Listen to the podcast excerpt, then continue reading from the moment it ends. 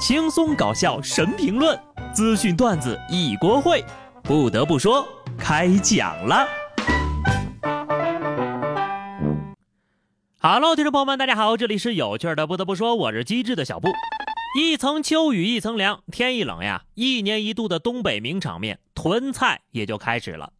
在东北，不管你开的是啥车，都得回家帮你妈妈拉白菜。稍有不愿意，直接一句儿。啥啥都指望不上。囤菜呢是东北人的执念，是东北人冬季到来的开场白，是东北人对冬天最起码的尊重。仿佛谁家要是不多买一点啊，整个冬天都会过得不踏实。你想知道东北人囤菜有多野吗？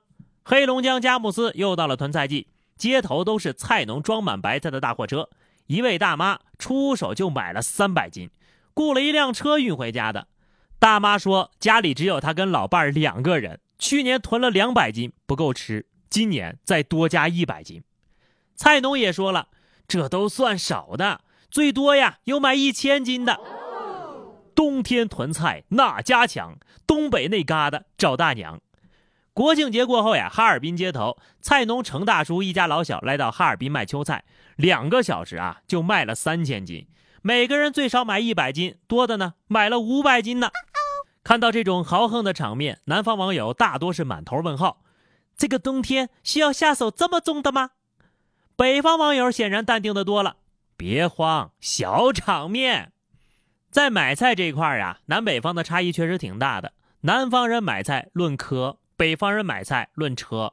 在南方买个土豆，老板还会帮你削个皮儿；在北方，你要是敢跟老板说买一个土豆，老板要么就送你，要么呀就削你的皮儿。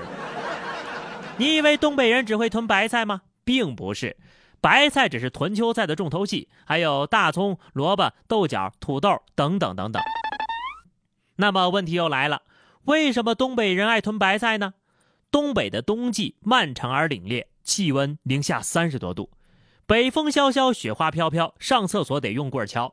冬天呢，没有任何的蔬菜，只能靠外运和一点大棚菜，所以价格很贵，数量也少。现在的条件倒是好了，但是呢，囤菜这个传统呀，已经成为当地人的习惯了。又有人问了，这么多白菜到底该怎么囤呢？在东北人眼里，没有什么地方是不能用来囤菜的。在东北，作为一个窗台，冬天的压力是最大的。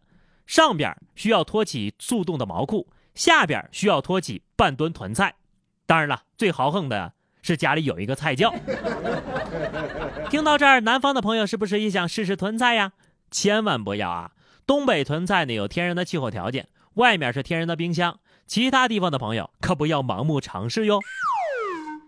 有些事情是真的不能轻易尝试的，不然呢很容易受伤的。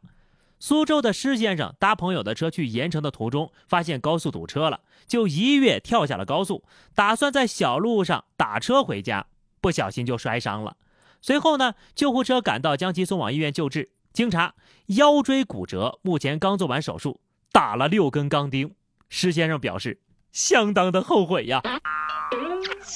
我看不懂，但是我大受震撼。这是什么迷惑行为？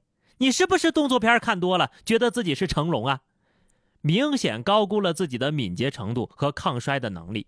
这下好了，蜘蛛侠没有做成。变成钢钉侠了。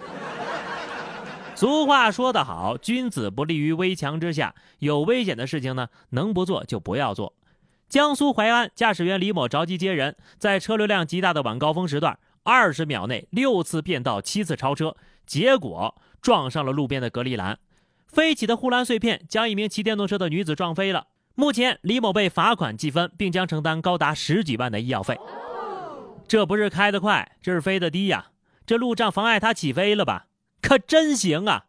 人没接着，差点把自己给送走了。知道的你是着急接人，不知道的呀，以为你开的是赛车呢。人菜瘾大，公路车能让你开出赛车的感觉。要真给你换个赛车，怕是要上天了呀！你永远不知道在路上遇到的事情会有多离谱。江苏启东交警查获了一辆严重超员的面包车。打开车门的瞬间呢，眼前的场面让交警大为震惊。这是一辆核载六人的面包车，硬是塞了三十二个人。经查，车上呢都是某劳务公司的聘用人员。为了提高接送的效率，司机超员载客，冒险上路，而且没有随车携带驾驶证。好家伙，就很离谱！我很好奇你们是怎么坐下的？难不成叠在一块吗？熟练掌握此等绝技，这司机该不会是从印度进修回来的吧？离谱的司机交规会教你开车，离谱的路人就有点难搞了。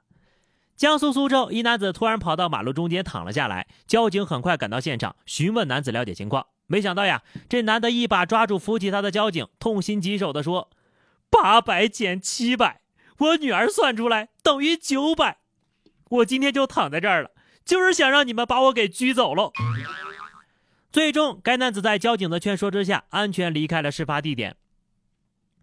成年人的崩溃就是这么轻而易举。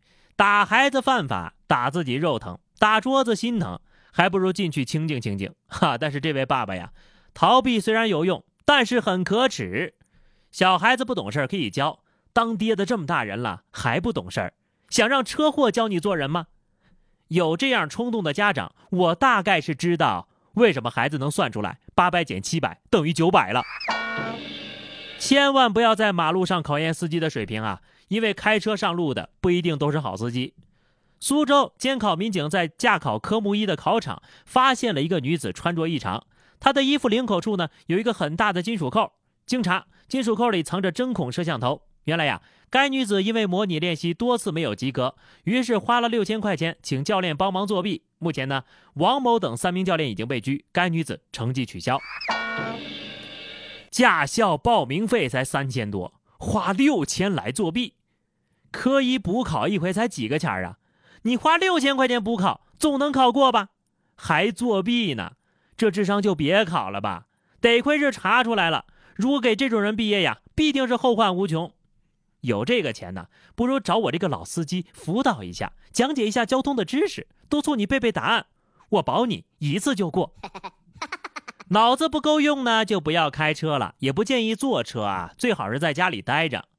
在长沙南站开往永州的一趟列车上，一个女的因为好奇魔术纸点燃无烟无灰烬的宣传，自行网购了几张魔术纸，并且在列车的厕所里点燃。随后点燃的魔术纸发出了很大的烟雾，女子赶紧用水冲灭，但此时呢，烟雾已经引发了厕所内的烟雾报警器。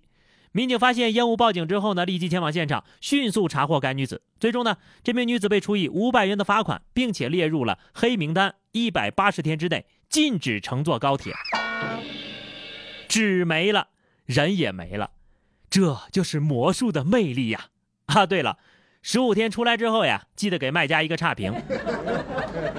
好的，那么以上就是本期节目的全部内容。关注微信公众号 DJ 小布或者加入 QQ 群二零六五三二七九二零六五三二七九，来和小布聊聊人生吧。下期不得不说，我们不见不散，拜拜。